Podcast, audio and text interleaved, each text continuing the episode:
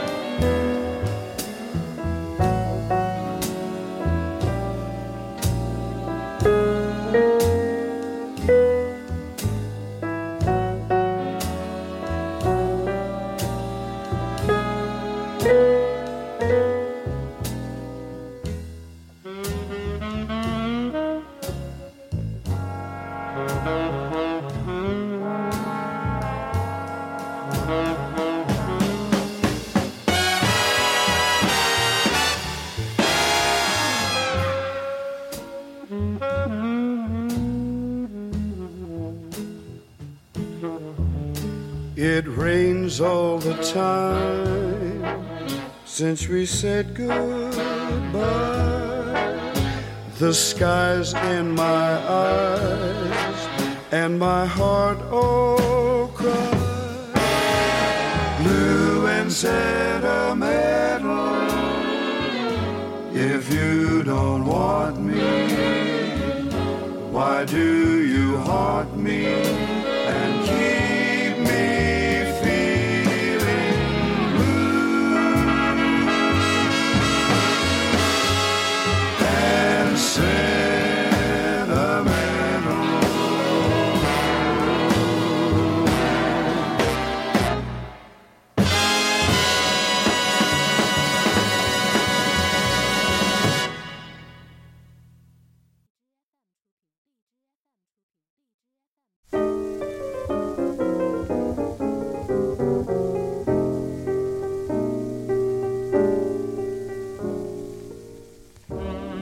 收听 Speak Easy Radio，学生电台，叙说音乐故事。大家好，我是阿口米。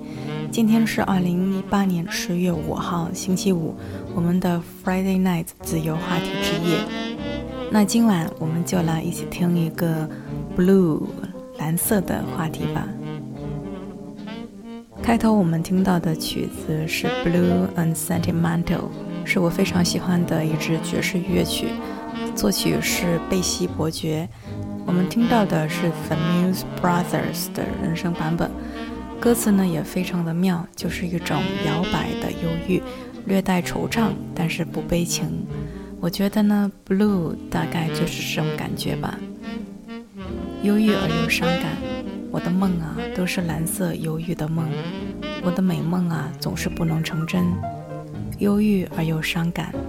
我忘不了你，我的心绪不愿放你离开。自从和你分别，就总是下着雨，那片天空就在我的眼睛里，那是我的心在哭泣，忧郁而又伤感。如果你不想要我，那为什么你还萦绕不去，而让我总是这样 blue and sentimental？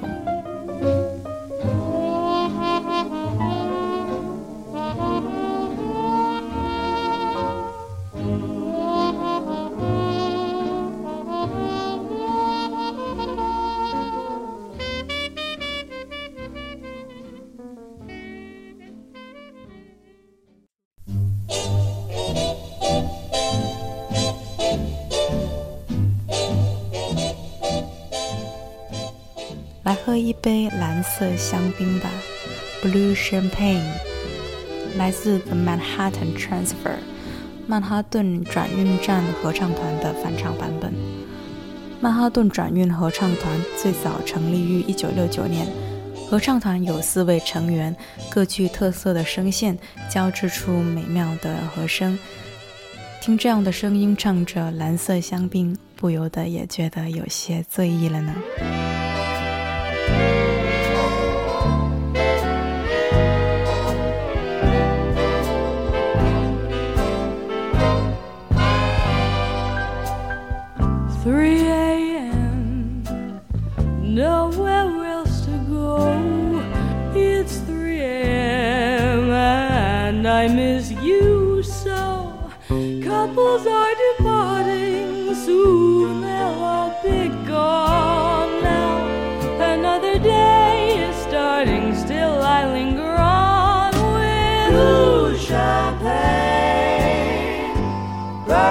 Shadows and blue champagne, with the echoes that still remain.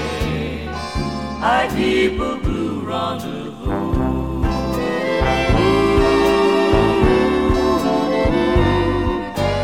Bubbles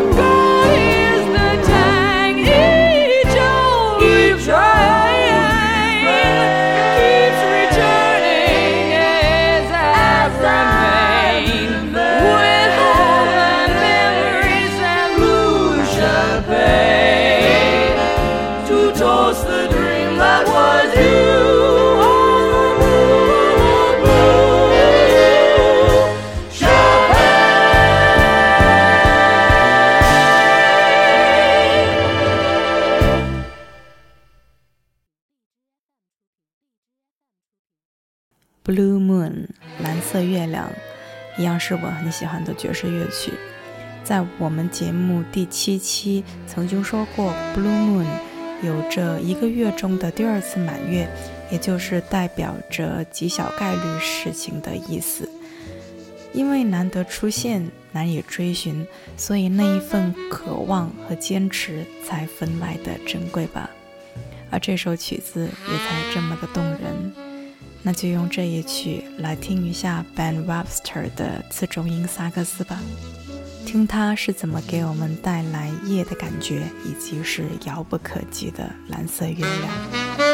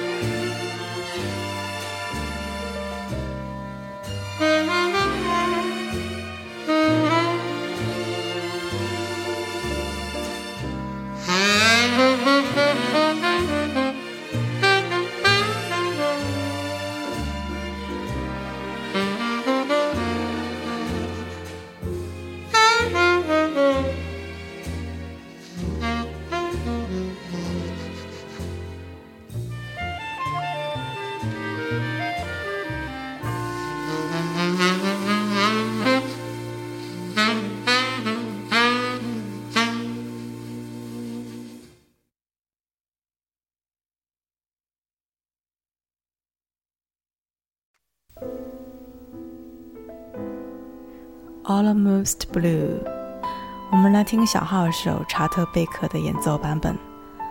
在五十年代，查特贝克以他冷峻而又抒情的小号和中性的嗓音，成为了西海岸爵士乐坛的明星。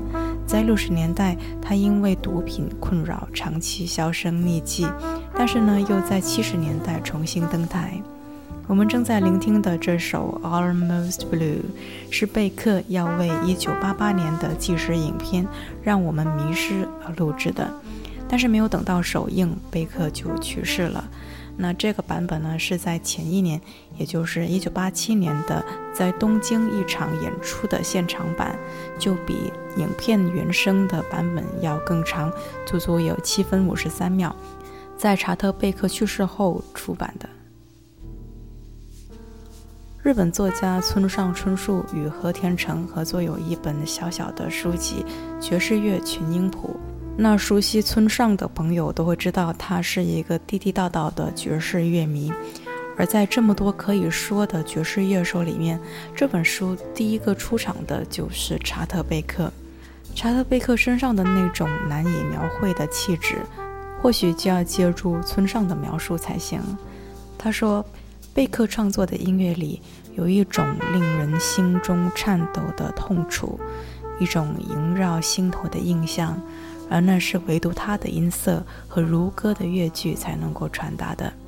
他可以将其作为空气极其自然地吸入肺腑，再作为气息呼出体外，几乎不见人工雕琢的痕迹，并且也无需雕琢，因为它自身就是特殊的存在。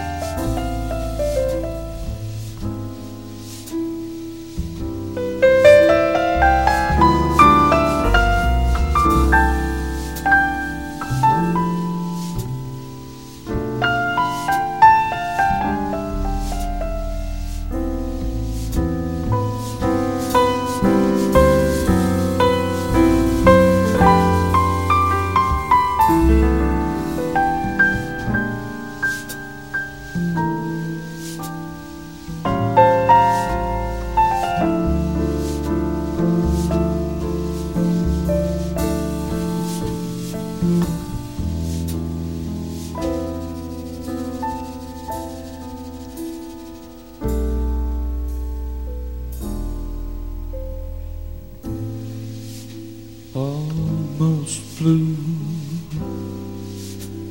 almost doing things we used to do.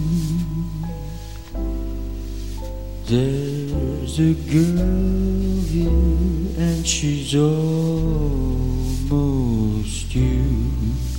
Almost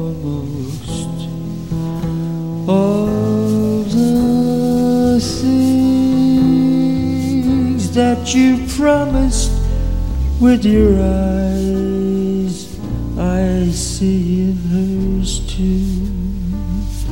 Now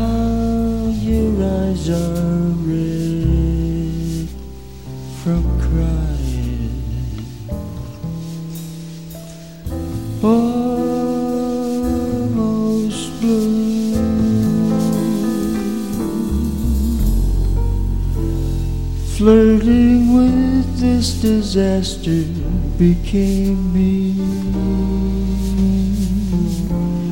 It named me as a fool only aimed to be almost blue.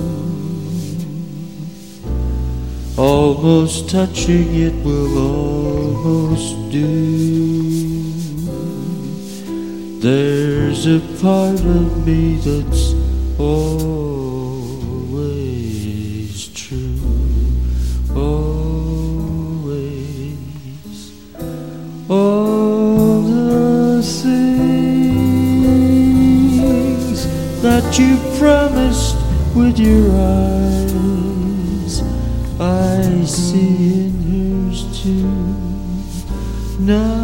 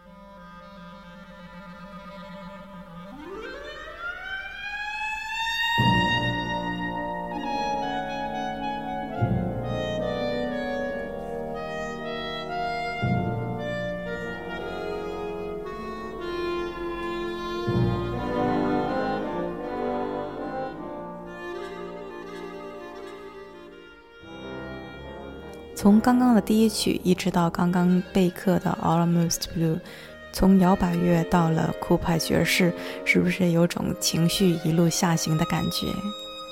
没关系啦，我会负责让大家再恢复活力的。那现在就要放大招了。我们现在要听到的是美国作曲家格什温1924年的经典作品《蓝色狂想曲》。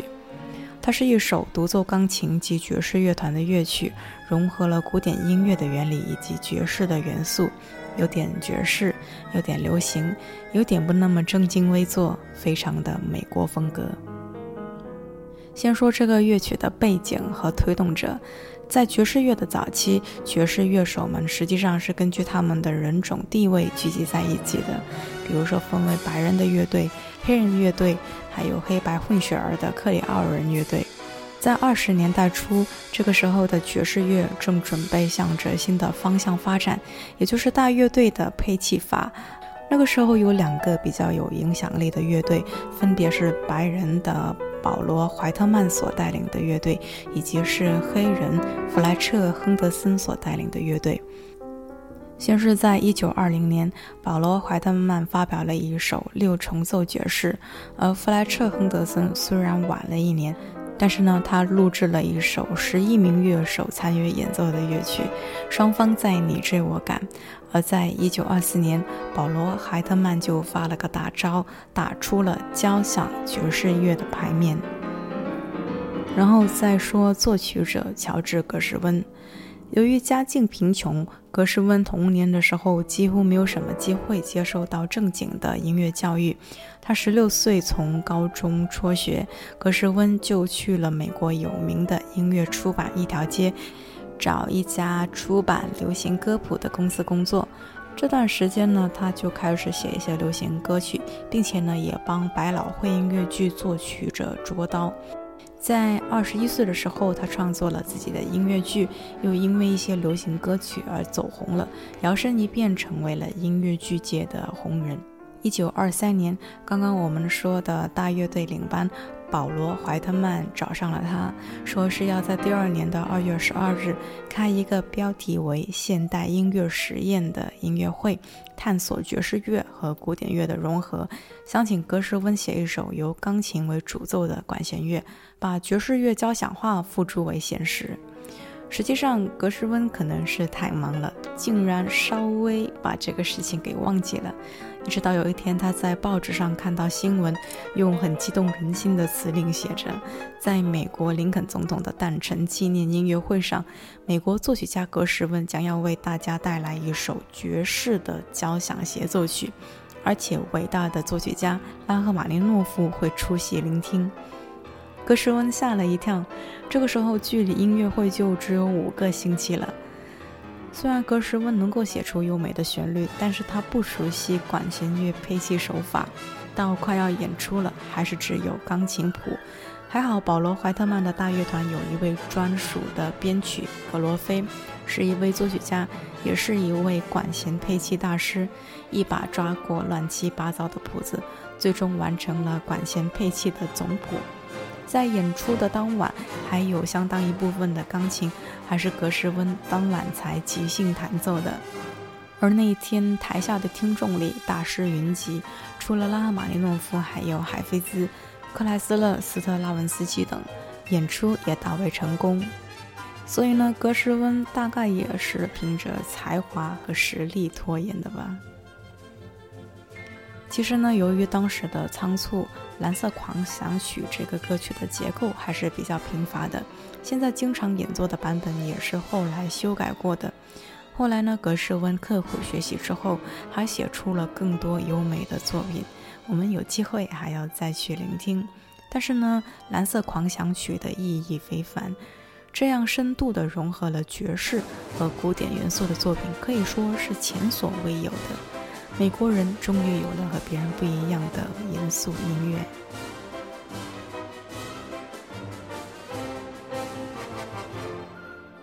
再回到曲子本身，那这个曲子大概可以分为四段来聆听。第一部分是引子和主题，是非常著名的单簧管滑音，横跨超过了两个八度。在我们最早的第三期节目里面。什么是音乐的预期？我们就聊过，这种音程的大跨度对我们大脑的习惯是非常强烈的颠覆。所以呢，这一段单簧管开头可以说用经验来表达。接着单簧管奏出主题，衔接着圆号和萨克斯，加弱音器的小号又再次奏出了这个主题。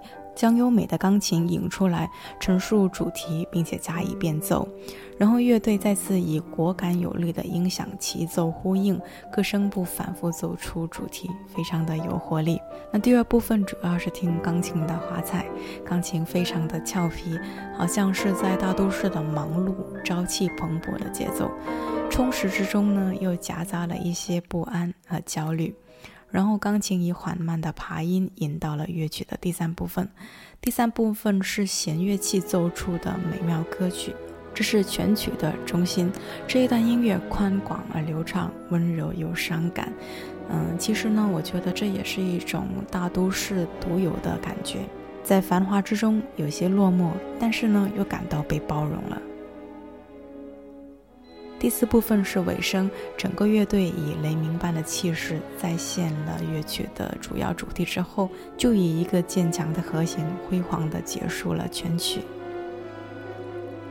今晚最后带来的这一首篇幅有些长的曲子，是因为我很喜欢格什温的作品。